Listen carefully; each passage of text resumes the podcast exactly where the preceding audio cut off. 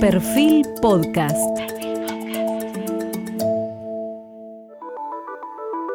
Periodismo puro.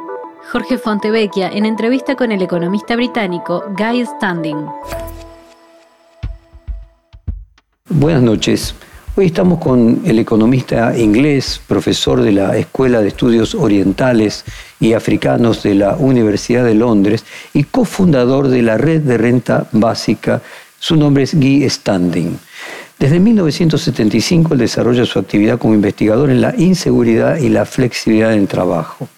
Sus áreas de trabajo se centran en la economía laboral, las políticas del mercado de trabajo, el desempleo, la flexibilidad del mercado laboral, las políticas de ajuste estructural y la protección social. Creó el concepto de una nueva clase social a la que él llama el precariado y la necesidad de avanzar hacia una renta básica incondicional y una democracia deliberativa. Él nació en Londres en 1948, se licenció en Economía en la Universidad de Sussex en 1971, obtuvo una maestría en Economía Laboral y Relaciones Industriales en la Universidad de Illinois en Estados Unidos, se doctoró en Economía en la Universidad de Cambridge en el año 1977. Se desempeñó como director del programa de seguridad socioeconómica de la Organización Internacional del Trabajo. Este programa fue el responsable de la redacción de un importante informe sobre la seguridad socioeconómica en todo el mundo y el índice de trabajo decente, que fue una creación que él realizó en la OIT. De 2006 también es profesor de seguridad económica de la Universidad de Bath. Es autor de varios libros, entre ellos los más importantes La renta básica, un derecho para todos y para siempre, El precariado, una nueva clase social, la corrupción del capitalismo y el más reciente publicado en el año 2002, casualmente sobre el tema que lo titula The Blue Commons Rescue the Economy of the Sea. Vamos ahora a comenzar el reportaje citando su primer libro, que tiene que ver con la crisis del trabajo. Usted, profesor, habla en su libro de la crisis del estado del bienestar luego de la Segunda Guerra Mundial y con ello del sistema de distribución de ingresos surgido de ese estado de bienestar irremediablemente derrumbado. Para hacer frente a esto, usted propone la renta básica como una forma de combatir lo que usted llama los ocho gigantes. ¿Podría compartir con la audiencia el concepto de su renta básica que desarrolla en sus libros y cómo serían a grandes rasgos esos ocho gigantes? Desarrollé mi interés en la renta básica cuando estaba haciendo mi doctorado en Cambridge en la década de 1970. Y estaba claro en ese momento que la era del estado de bienestar keynesiano estaba llegando a su fin. Y tuvimos una revolución en la economía, que fue liderada por lo que ahora conocemos como neoliberalismo.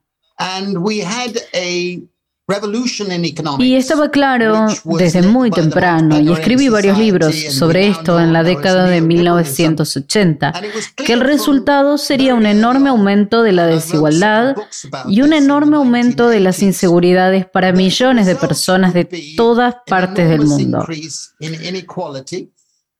Y estaba claro que las políticas sociales del estado de bienestar, de seguro de desempleo, seguro de pensiones y varias cosas relacionadas con el sistema de Beveridge y el sistema de capitalismo del estado de bienestar de Bismarck ya no eran adecuadas para su propósito.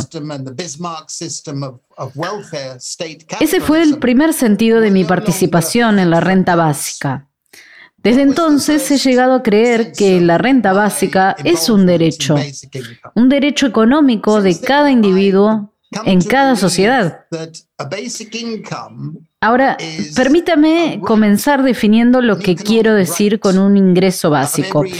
Un ingreso básico significa que cada hombre y cada mujer en una sociedad tendrían derecho a una cantidad modesta pagada cada mes por el Estado incondicionalmente en el sentido de que no tendría que haber hecho nada en particular para recibirla y no tendrían que hacer nada en particular para seguir recibiéndolo.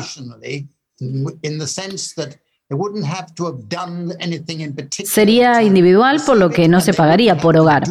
Eso es de vital importancia para las mujeres, para que las mujeres reciban su propio ingreso básico individual. Los hombres recibirían el suyo y se pagaría una cantidad menor por los hijos, pagados a la madre o a la madre sustituta, y que sería irrecuperable en el sentido de que el Estado no podría recuperarlo por ningún motivo.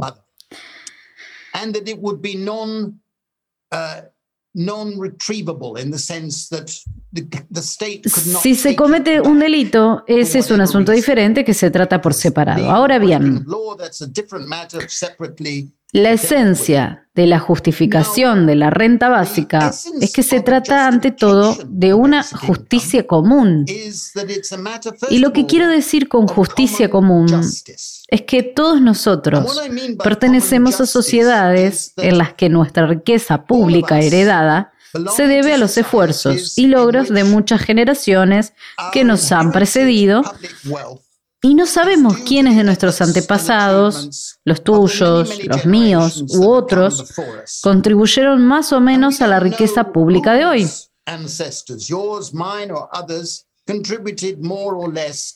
Y si aceptamos la herencia privada de la riqueza privada, lo que hace todo gobierno entonces, seguramente, deberíamos tratar la riqueza pública de la misma manera.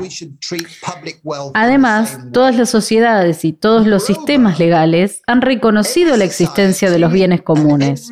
Los bienes comunes estaban consagrados en el derecho consuetudinario romano antiguo, el códice del Justiniano del 5 al 9 después de Cristo, en el que se hacía una diferenciación entre propiedad privada, propiedad estatal, no propiedad y propiedad común. Pero a lo largo de la historia, los gobiernos, las élites y los ejércitos privados, etcétera, se han llevado nuestros bienes comunes.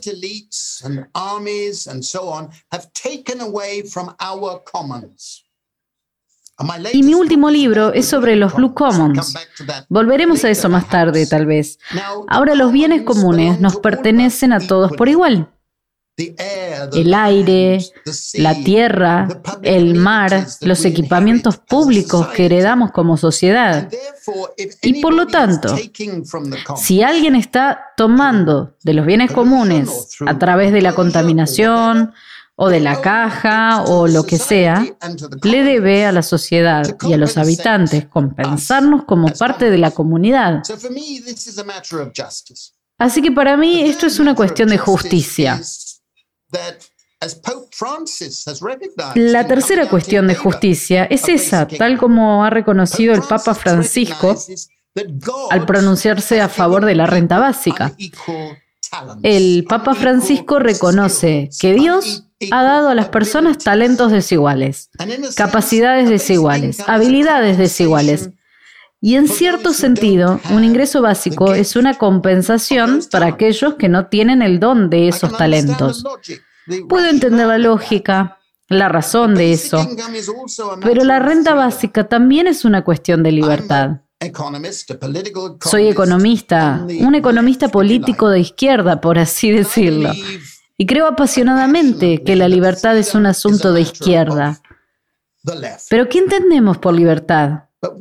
La primera libertad es la libertad de decir no.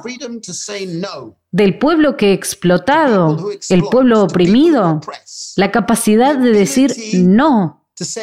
Muy importante. Y las mujeres entienden eso. Y cuando hicimos experimentos pilotos de ingresos básicos, uno de los hermosos hallazgos es que las mujeres han salido de relaciones abusivas porque tienen un poco de seguridad financiera para tomar una decisión que quieren tomar. Eso es libertad. Pero también creemos en la libertad liberal. Y para mí, esto es importante porque la libertad liberal es la libertad de ser moral.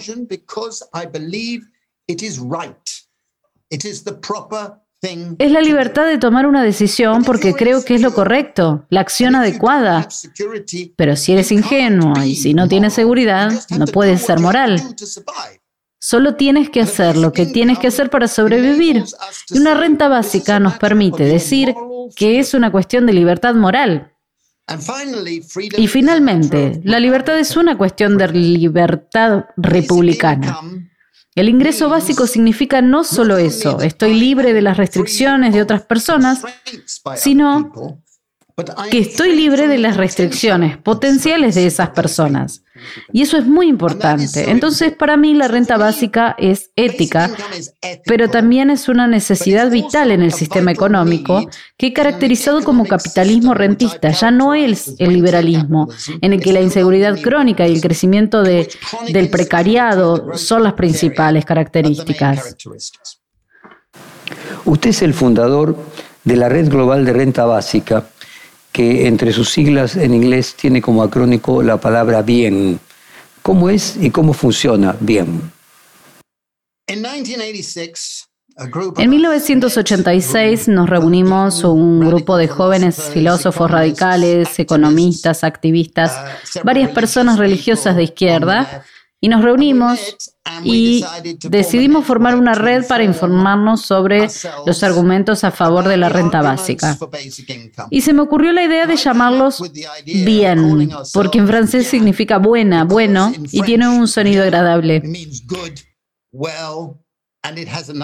Y significaba en ese momento Red Europea de Renta Básica. Pero después de eso, muchas personas de América Latina y los Estados Unidos y Canadá y Australia y luego India y África comenzaron a unirse. Y cuando fui presidente en 2004 en el Congreso de Barcelona, cambiamos nuestro nombre a Bien, donde la E pasó a ser HEART.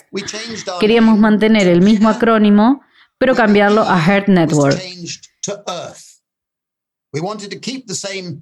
Y estoy muy orgulloso del hecho de que hemos tenido varias reuniones importantes en América Latina, incluido uno de nuestros congresos en 2010 en Sao Paulo, cuando tuve el privilegio de reunirme con el presidente Lula y él me dijo que él era muy partidario de una renta básica. Y creo que ese fue un punto culminante en nuestro viaje. Pero cada año ahora tenemos nuestro congreso en diferentes ciudades del mundo. Acabamos de tener uno en Glasgow.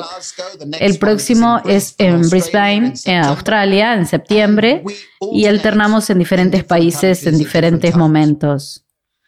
Usted menciona en sus libros el surgimiento de una nueva clase social a la que domina el precariado.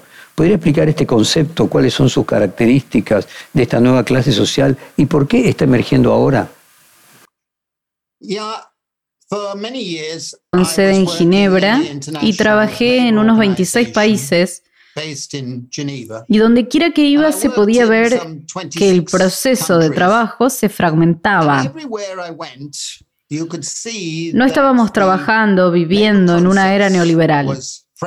La retórica del neoliberalismo continuó mucho tiempo después de que el neoliberalismo hubiera cambiado el carácter por completo.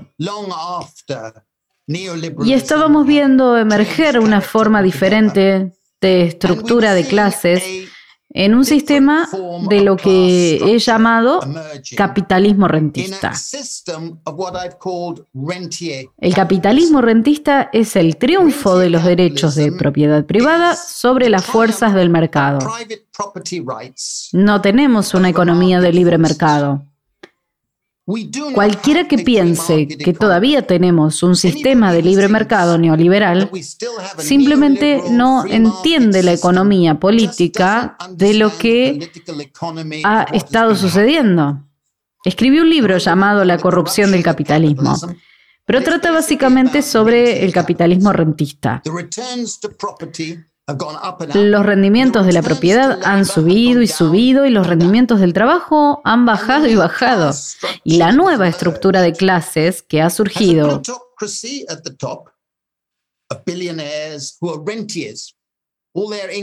con una plutocracia a la cabeza de multimillonarios que son rentistas. Todos sus ingresos provienen de diferentes formas de propiedad financiera, intelectual, física. Una élite al servicio de sus intereses, principalmente multimillonarios rentistas. Un salario que cuando yo estaba en Cambridge nos enseñaron básicamente que para fines del siglo XX todos los países ricos e industrializados estarían en lo que yo llamo el salario en las pensiones de seguridad laboral, vacaciones pagas, licencia de maternidad pagada, licencia médica,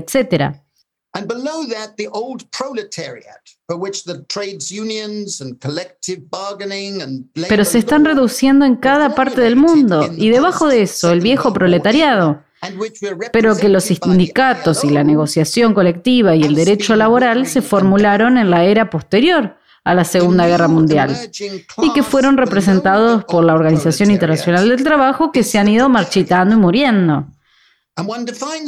La nueva clase emergente por debajo del antiguo proletariado es el precariado. Se defiende el precariado en tres dimensiones y es muy importante reconocer que estas tres dimensiones definen lo que es ser una clase. La primera dimensión es una relación particular de producción. Usa un término marxista, en otras palabras, un patrón de labor y trabajo. Y en ese sentido, las personas en situación de precariado tienen que aceptar una vida de trabajo inestable o inseguro. No me gusta el término trabajo precario. No tiene sentido por una razón, a la que llegaré en un momento. Esta respuesta, trabajo precario, va con el hecho de que las personas en precariado no tienen una narrativa ocupacional para dar a sus vidas. Me estoy convirtiendo en economista, me estoy convirtiendo en periodista, en abogado, en cirujano. Estás en el precariado, no tienes eso. No sabes lo que vas a estar haciendo. Y aquí nuevamente hay otro aspecto importante, y es que esta es la primera clase masiva en la historia cuyo nivel promedio de educación está por encima del nivel del tipo de trabajo que pueden esperar obtener. Ese nunca ha sido el caso antes. Nuevamente, diferente del antiguo proletariado. El precariado tiene que hacer un gran trabajo para trabajar for labor, work for the state, Trabaja para el Estado, trabajo que no se reconoce como trabajo, pero a menos que lo haga, pagará un alto precio. Esto consume mucho de su tiempo. No te pagan por ello, no te reconocen, tienes que esperar en las colas, tienes que hacer esto, tienes que poner formularios, tienes que solicitar puestos de trabajo. Utilizo el término síndrome de aplicación múltiple durante el precariado tienes que pasar mucho tiempo simplemente solicitando trabajos o beneficios o lo que sea. Toma tiempo, es trabajo. La segunda dimensión son las relaciones distintivas de distribución. Y aquí lo que quiero decir es que a diferencia del viejo proletariado, el precariado tiene que depender casi por completo de los salarios en dinero. No recibe beneficios no salariales como pensiones o vacaciones pagadas o licencia médica pagada.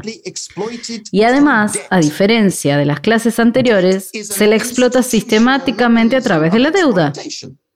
La deuda es un mecanismo institucional de explotación. Las finanzas, el capital, que es dominante en el capitalismo rentista, quiere que todo el mundo se endeude. Así es como hacen su dinero. Y el precariado está viviendo constantemente al borde de la deuda insostenible. Y la tercera dimensión es que el precariado tiene una relación distintiva con el Estado. Lo que quiero decir con eso es que si estás en el precariado, a diferencia de cualquier clase en la historia pasada, estás perdiendo sistemáticamente los derechos de ciudadanía.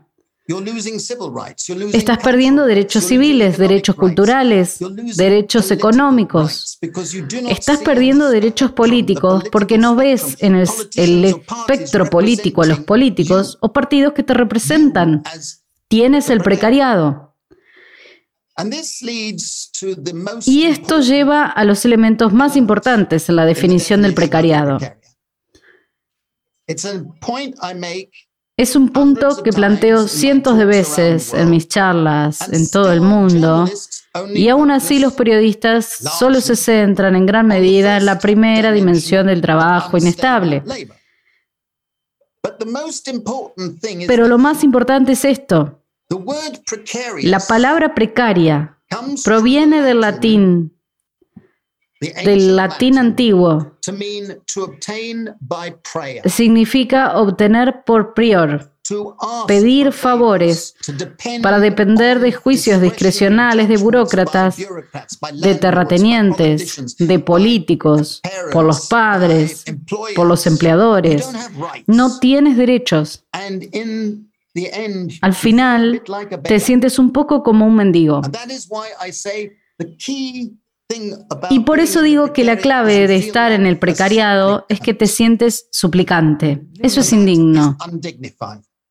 Usted habla de la trampa de la pobreza que existe con respecto a los subsidios que recibe la gente pobre. ¿Por qué los subsidios pueden ser una trampa y en qué radica la diferencia entre subsidios y la renta básica que usted propone? Hay una gran diferencia. Un ingreso básico significa que usted o yo o cualquier individuo en Argentina o en cualquier otro lugar recibiríamos cada mes una cantidad básica determinada por la capacidad de pago del Estado establecida de manera independiente, independiente del gobierno de turno y no sería retirado. En otras palabras, no lo perdería si su estado cambiara. Está bien como individuo, como argentino viviendo en Argentina. Y un beneficio de medios comprobados es bastante diferente. Crea una trampa de pobreza porque la idea de un beneficio probado, que es lo que Argentina y muchos, muchos, muchos, muchos otros países operan, es esto que dice que solo te vamos a dar si demuestras que eres pobre. Y por lo tanto, si haces un esfuerzo por dejar de ser pobre, pierdes ese beneficio. En otras palabras, te enfrentas a una situación potencial lejos de la que quieres estar, de estar en la pobreza y obtener un beneficio. Subes un poco la escala y pierdes más de lo que ganas. Eso se llama la trampa de la pobreza. Es ridículo, pero eso es lo que tenemos.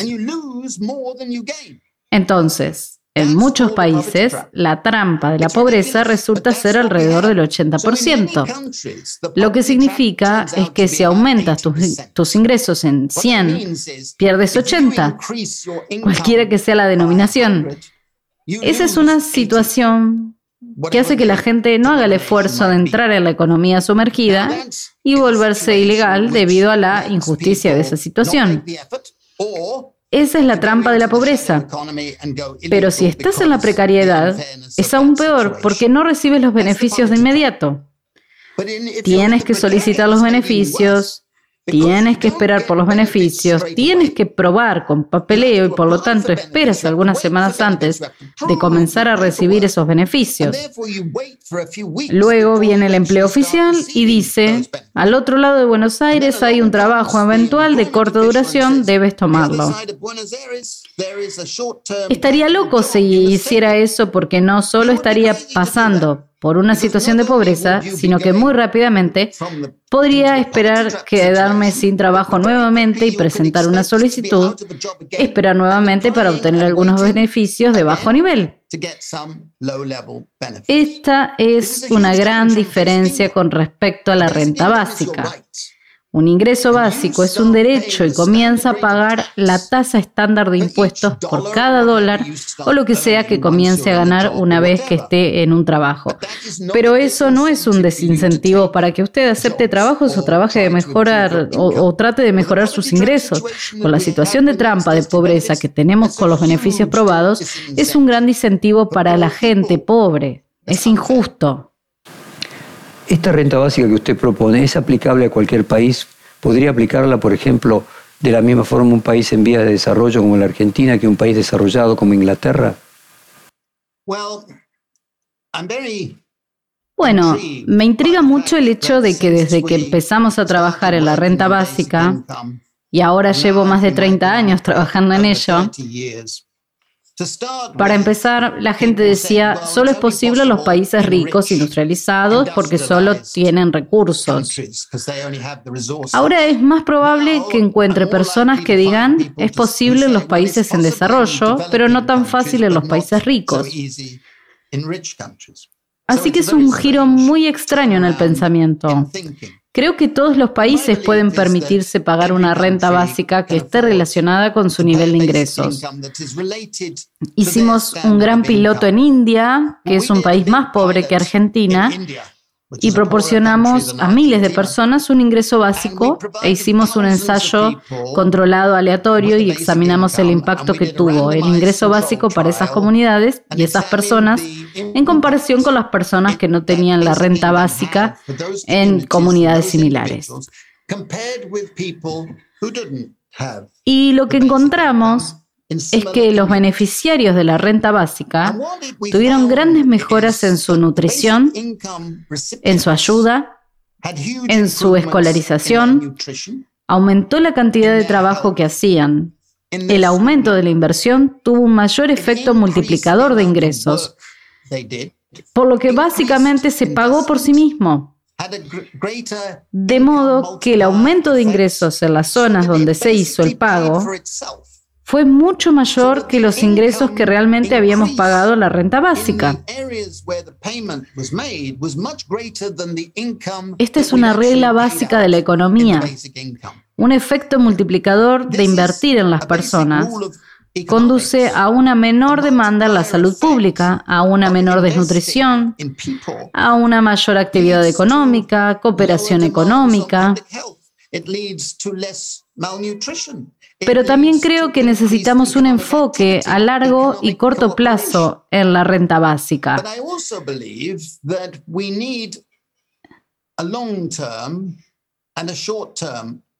En la crisis financiera de 2008, y Argentina ha tenido muchas crisis financieras, como sabemos. El gobierno y los bancos centrales rescataron a los bancos. En los Estados Unidos, en Gran Bretaña, en todos los países que puedas imaginar, pagaron miles de millones de dólares, libras y euros para apuntalar a los bancos. Encontraron el dinero.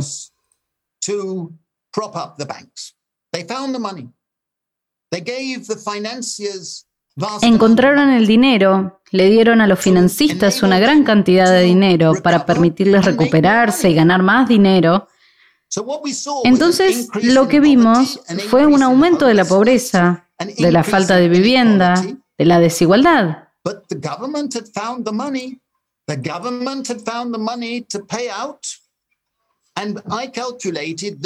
Pero el gobierno había encontrado el dinero para pagar y calculé que podría haber dado a cada individuo en Gran Bretaña 50 libras esterlinas a la semana durante tres años, con la cantidad de dinero que entregó el gobierno sin tener que devolver a los mercados financieros. In COVID's time, what happened was the governments introduced schemes lo mismo con el COVID. Lo que sucedió fue que los gobiernos introdujeron medidas que ayudaron a los mercados financieros, que dieron a las grandes corporaciones miles de millones de dólares o euros o lo que sea en préstamos y apenas ayudaron al precariado. Entonces vemos niveles más altos de desigualdad, niveles más altos de pobreza, más deuda, endeudamiento entre los precariados de hoy, pero tenían el dinero, lo pagaron, pero simplemente se lo pagaron a las personas equivocadas. Así que ese es el problema a corto plazo. El problema a largo plazo es este. Creo que todos los gobiernos, incluido el de Argentina, debería crear un fondo de capital común, una forma de fondo de riqueza soberana administrado de manera independiente y democrática, en el que se deberían poner en fondo, en el fondo, los impuestos sobre quienes toman de los bienes comunes. El fondo invierte en inversiones ecológicamente sostenibles. Y luego, a, medida que aumenta el valor del fondo, los dividendos deben pagarse de una forma de derechos de propiedad común, que es otro nombre para una renta básica. Ahora, tenemos ejemplos de cómo funciona.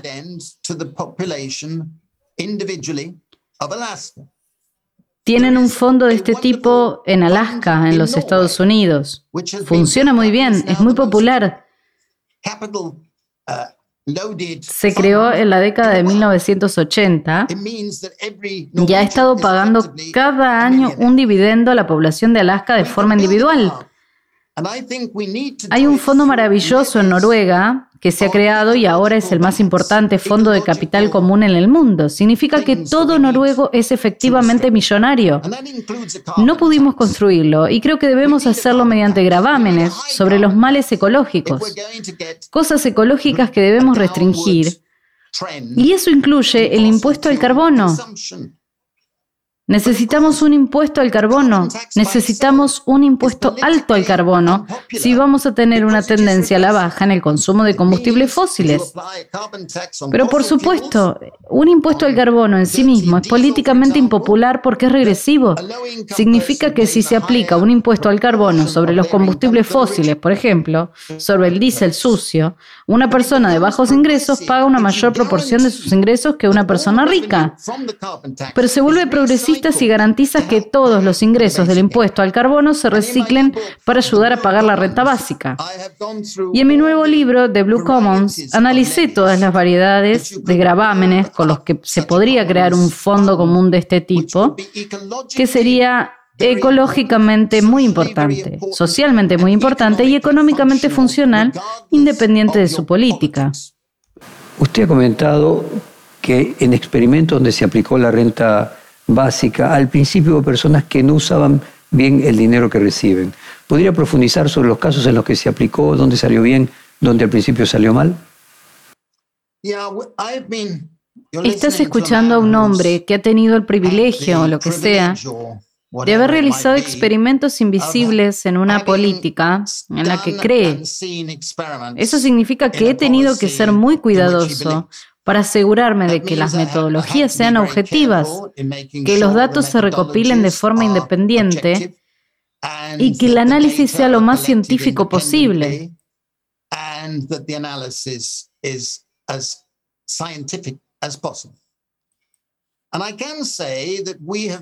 Y puedo decir que hemos realizado pilotos de renta básicos en todos los continentes principales. He estado involucrado en pilotos en India, África, España, Finlandia. Ahora estoy asesorando al gobierno de Gales y al gobierno catalán en un piloto de renta básica. También hemos estado involucrados en pilotos en Canadá, en los Estados Unidos y estamos haciendo uno en Nepal. En este momento hay aproximadamente 100 experimentos de renta básica en todo el mundo. Y uno que puedo decir sin temor a que se demuestre lo contrario es que a pesar de que la metodología de todos estos pilotos han sido ajustados y el nivel de habilidad científica ha variado, por supuesto, y el nivel de ingresos varía en diferentes partes del mundo, Obviamente es diferente en Kenia o Namibia, de Canadá o Gales, pero lo que podemos decir es que los resultados han sido muy similares. Ahora comenzó su pregunta diciendo que habíamos descubierto que la gente a veces comete errores. Bueno, creo que todos aprendemos. Y si es una persona empobrecida e insegura, le toma tiempo aprender a administrar el dinero y a tomar buenas decisiones.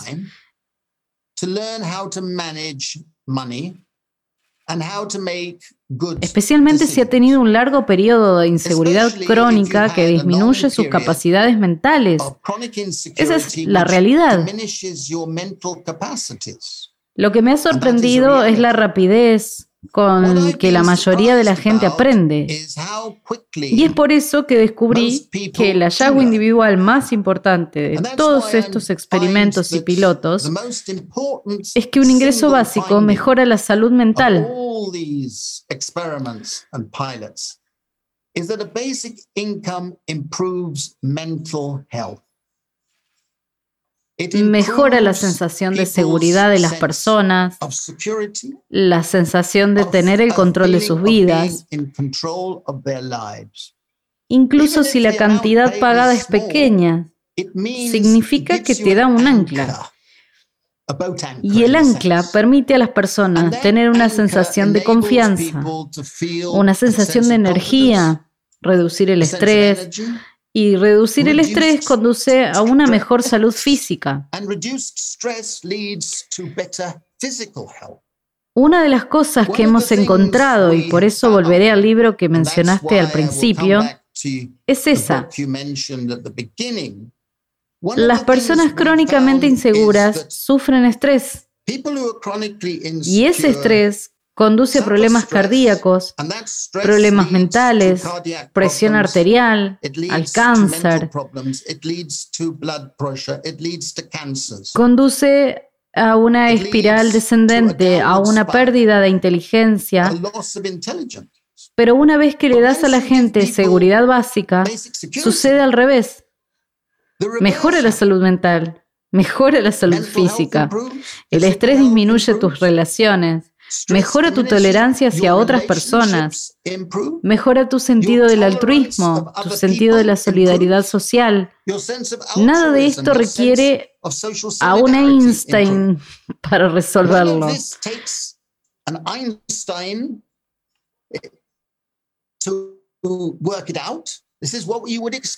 Esto es lo que cabría esperar de la condición humana. Ahora bien, mencionaste al principio que yo había escrito un libro llamado Luchando contra los ocho gigantes. Y fue un reportaje que hice para John McDonnell y Jeremy Corbyn del Partido Laborista antes de las últimas elecciones generales en Gran Bretaña. Y John, fui asesor de John, asesor económico durante tres "Guy, we años. Y él dijo, elected." Guy, deberíamos hacer un piloto si somos elegidos. Y dije, genial. Y me pidió que hiciera un informe. y recordé que al final de la Segunda Guerra Mundial, en realidad en 1942, William Beveridge, escribió un informe para el gobierno sobre la política social y él dijo, And he said, "This este es un tiempo de revoluciones, no de parchar, no de poner yeso en un rasguño, dijo. Porque nos enfrentamos a cinco gigantes. Los gigantes de la pobreza, de la falta de vivienda, los fundamentos. Y cuando llegué a pensar en "We are ello, dije, ahora estamos en una era en la que estamos luchando contra ocho gigantes. Los ocho gigantes a los que se enfrentan los argentinos, británicos, estadounidenses, indios. El primer gigante es la desigualdad. La desigualdad es muy destructiva de una buena sociedad. a menos que tengamos una estrategia para enfrentar la desigualdad. No tenemos una estrategia para el desarrollo. El segundo gigante es la inseguridad. La inseguridad es una pandemia en sí misma. El tercer gigante es la deuda. La deuda corroe el sentido de capacidad de las personas. El cuarto gigante es el estrés. Este estrés del que he estado hablando. El quinto gigante es la precariedad, en el sentido en que las personas no tienen derechos. Las personas están perdiendo derechos y están perdiendo la capacidad de ser ciudadanos en su propio país. No solo inmigrantes en, otros países, sino dentro de su propio país. El sexto gigante es el miedo a la automatización. No creo que la automatización nos vaya a dejar a todos sin trabajo o desempleados, pero está aumentando la desigualdad y está aumentando la inseguridad para millones y millones de personas. Necesitamos una estrategia para responder a la automatización. El séptimo gigante es el que creo que hará que el mundo se convierta a la renta básica. y esa es la fuerza, la sensación de que corremos hacia la extinción. El mundo está en un curso en el que estamos viviendo no solo el calentamiento global, sino también la amenaza de la pérdida de especies, la pérdida de nuestra capacidad de reproducción. A la pandemia le seguirá otra pandemia donde perdemos la capacidad de ser humanidad. Tenemos que ir más despacio, recuperar el control. Necesitamos revertir las políticas del keynesianismo, así como el neoliberalismo y el capitalismo rentista. Necesitamos un tipo diferente de sociedad. Y el octavo gigante es el que realmente me motivó cuando escribí el libro El precariado en 2011, que ha sido traducido a 24 idiomas, incluido español, portugués y brasileño. Y en la página 1 dije que a menos que se aborden las inseguridades y aspiraciones del precariado, pronto veremos el surgimiento de un monstruo político. Y en 2016 ese monstruo apareció. Y su nombre era Donald Trump. Y veremos más Donald Trump. Veremos llegar más populistas, más neofascistas, jugando con los miedos de las personas que son crónicamente inseguras y por lo tanto escuchan a los populistas que prometen traer de vuelta un ayer maravilloso pero en realidad mintiéndoles sistemáticamente. El miedo al populismo debería ser suficiente para convertir a muchas personas de ingresos medios en uno para evitar esos miedos e inseguridades que conducen al apoyo a los populistas neofascistas. Paso mucho tiempo en Italia en este momento y allí tenemos unas elecciones en las que la provincia de extrema derecha de Italia podría ganar. Pero están jugando en la cerca. Necesitamos confrontar esos miedos y darle a la gente un sentido de esperanza. Lo que yo llamo la política del paraíso no tiene que ser utópico, tiene que ser progresivo fundamentalmente preservando los valores del Renacimiento, la libertad, la fraternidad, la igualdad. Estos son los valores que necesitamos resucitar. Y es por eso que me impaciento con muchos de mis amigos socialdemócratas que todavía están jugando con las leyes laborales y los salarios mínimos y todas esas cosas. No son realmente fundamentalmente transformadores para abordar la crisis que enfrentamos hoy. ¿Por qué este monstruo político al que usted se refiere aparece siempre desde la derecha. ¿La izquierda perdió su capacidad revolucionaria?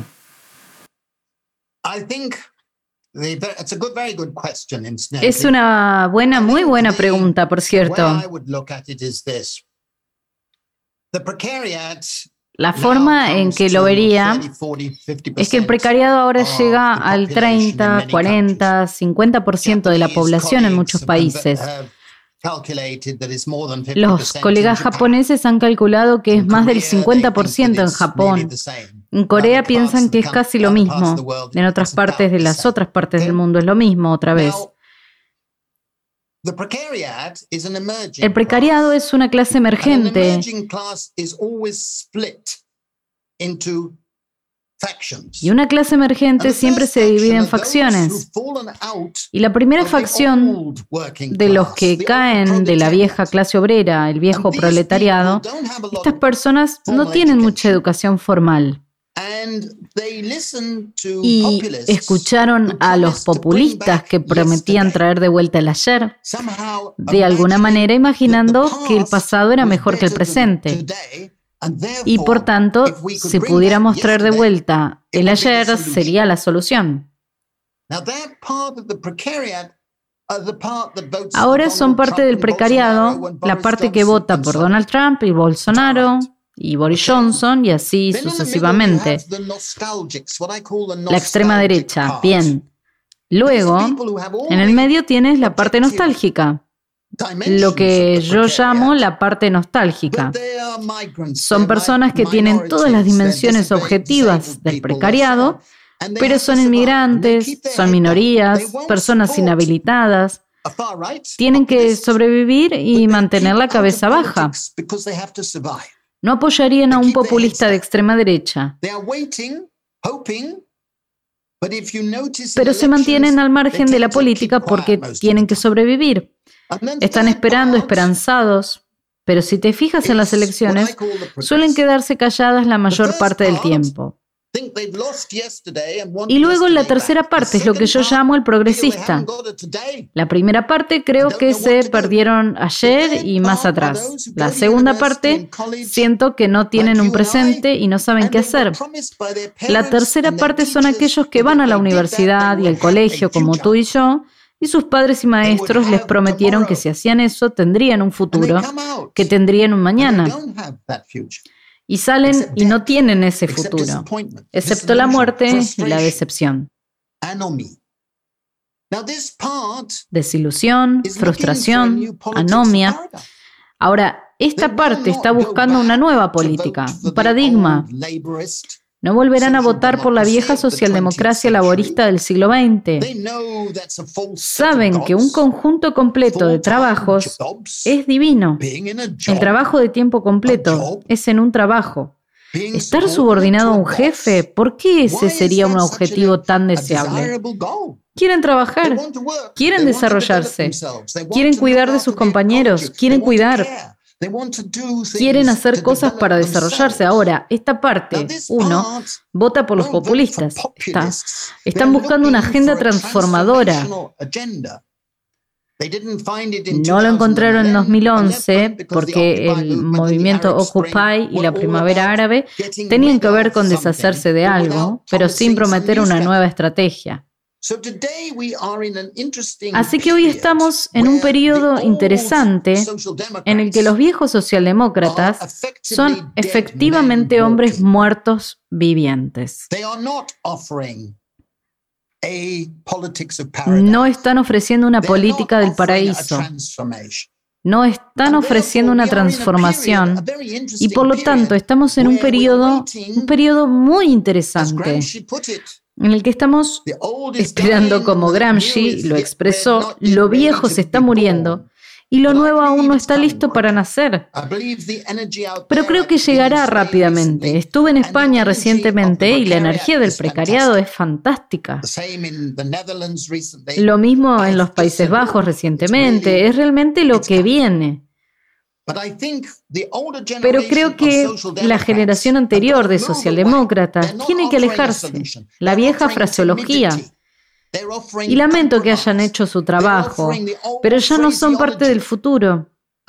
Y esto es algo terrible para decírselo a personas que son admirables en muchos aspectos, por haberse enfrentado al neoliberalismo y al capitalismo rentista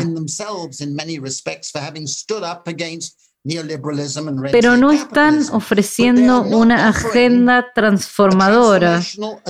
Y esto es lo que queremos. Usted menciona que el, precariado está construido por tres tipos de grupos diferentes. ¿Esa heterogeneidad del precariado hace de alguna manera que su idea de renta básica pueda funcionar de manera distinta en cada uno de estos grupos? Cualquier política progresista debe tener un atractivo que cruce las fronteras de clase.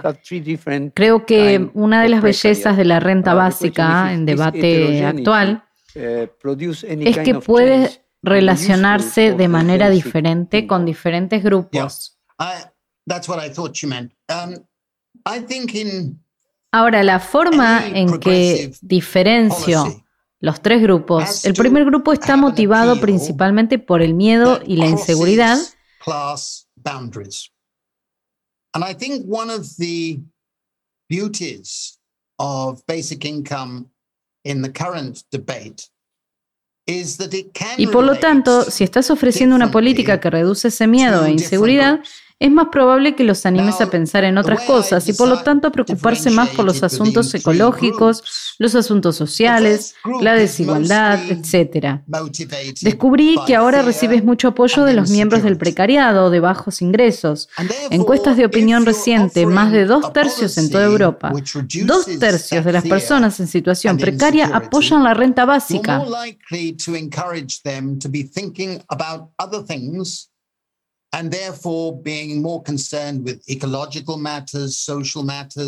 El segundo grupo, que son las personas que pierden derechos, se sienten privados de sus derechos de la sociedad, sienten que no pertenecen.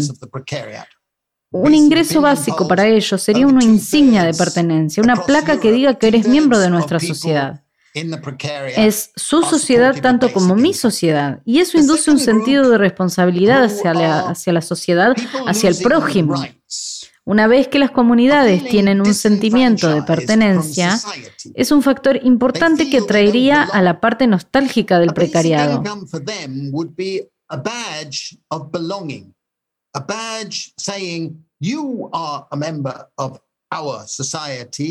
La tercera parte es muy importante el sentido de dar a las personas que son una parte progresiva del precariado, los educados, un sentido de seguridad en el que puedan tomar riesgos. Pueden asumir riesgos con diferentes formas de trabajo, diferentes formas de formación de habilidades, diferentes formas de inversión, diferentes formas de estilos de trabajo, equilibrando su tiempo, dedicando más tiempo al cuidado, más tiempo en este sentido de tener control who are a progressive part of the precariat, the educated, a sense of security in which they can take risks.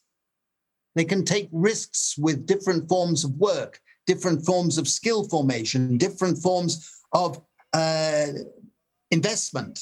Pero también ese sentido de la solidaridad. Ahora, lo bueno es que otros grupos de la sociedad también verían los beneficios de una renta básica. Una de las bellezas de una renta básica es que alienta a las personas a dedicar más tiempo al trabajo de cuidados, al cuidado de nuestros vecinos, al cuidado de nuestras familias, cuidar de la comunidad, cuidar la ecología. Y necesitamos tener ese sentido de pasar de los trabajos que agotan los recursos al trabajo ecológico de cuidado y voluntariado comunitario que yo llamo común. Y luego creo que es un atractivo que atraviesa muchas partes de la estructura de clases. La gente de la tecnología, incluidas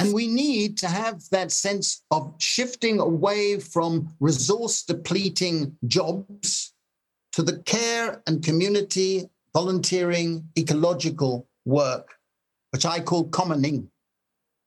And that I think is an appeal that crosses across many parts of the class structure. Partes de la plutocracia han llegado a apoyar una renta básica porque tampoco quieren el populismo neofascista. En muchos casos quieren una sensación de capacidad estable para ganar dinero y saben que si millones y millones de personas son crónicamente inseguras, es probable que apoyen un Donald Trump, un Boris Johnson. Los dos escenarios, todos se verán amenazados.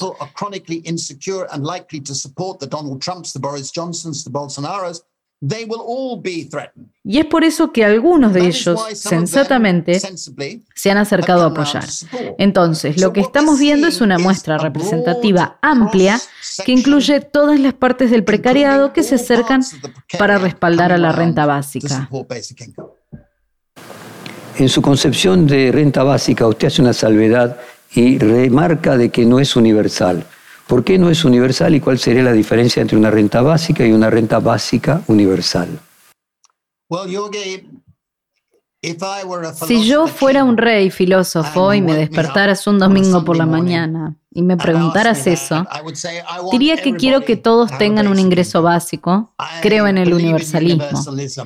Pero creo que por consideraciones político-prácticas, uno debe darse cuenta de que si Argentina, por ejemplo, fuera a introducir mañana una renta básica, tendría que hacerlo solo para los que son residentes habituales, los argentinos residentes legales y las personas que son residentes legales en Argentina.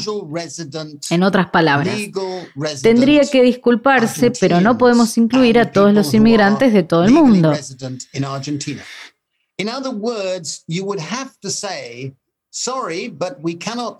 No podemos incluir a todos los argentinos que podrían estar viviendo en un país muy lejano, ganando dinero y viviendo allí. Lo estamos haciendo para nuestra gente que está viviendo en Argentina.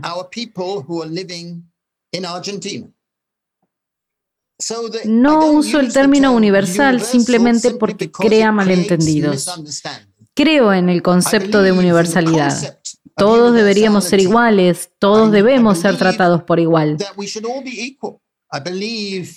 Pero como el concepto de renta básica, hay que introducirlo paso a paso. Hay que ser realistas y poco a poco ir construyéndolo para que la persona que llega a la Argentina desde cualquier parte del mundo tenga que esperar un plazo para obtener la renta básica. Eso no significa que no les darías ayuda, pero esa ayuda tendría que darse desde fuera del sistema de renta básica.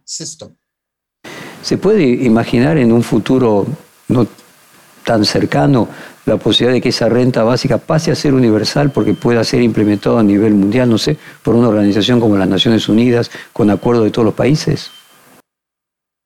Sabes, yo creo que un, en un famoso aforismo de Hegel, lo más importante es la negación de la negación.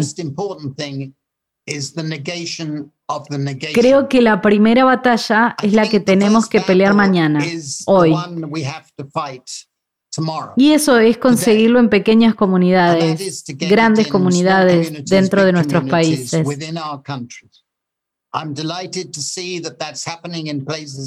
Estoy encantado de ver que eso está sucediendo en lugares como Corea del Sur.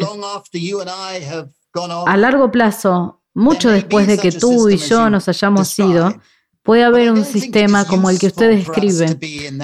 Pero no creo que sea útil para nosotros estar en ese dominio especulativo en 2022 y creo que en 2022 nos enfrentamos a esos ocho gigantes y nos enfrentamos a una crisis política de enormes proporciones, donde tenemos un momento de transformación, donde podemos ir al fascismo o podemos ir a una nueva era progresista. Depende de nosotros asegurarnos de que sea la segunda opción. Estamos llegando al final de nuestra hora de reportaje. Quisiera dejarle los minutos de cierre para la reflexión que a usted le parezca sobre el tema de la renta básica o algo que yo no le haya preguntado. La sensación que tengo es que la renta básica le daría a la gente una sensación de control sobre su tiempo. Y no tenemos una política del tiempo. Una política del tiempo sería decir que el tiempo es un recurso precioso, como nos enseñó Séneca. Eso fue hace años. El tiempo es lo único que tenemos. Y sin embargo desperdiciamos la mayor parte y no podemos controlar cómo usamos nuestro tiempo. Tener un ingreso básico me permitiría a mí o a cualquiera que escuche o lea esto tener una mayor sensación de control.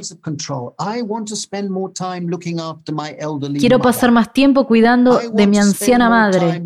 Quiero pasar más tiempo cuidando a mi hijo. Quiero pasar más tiempo cuidando el medio ambiente. Quiero pasar más tiempo haciendo el trabajo que realmente quiero hacer y no hacer un trabajo aburrido que odio. Tener un sentido de control significa que sería un ser humano de una manera más grande. Y eso creo es un sentimiento maravilloso. Aquellos de nosotros que hemos luchado por ese sentido de control de nuestro tiempo, sabemos lo precioso que es y todo el mundo debería tener ese derecho. Muchas gracias, profesor Guy Standing, por esta hora de conversación. Fue muy interesante para un país como la Argentina que casualmente está discutiendo el tema de la renta básica en estos momentos. Tenga usted muy buenas noches en Londres. Thank you. Thank you. Perfil Podcast.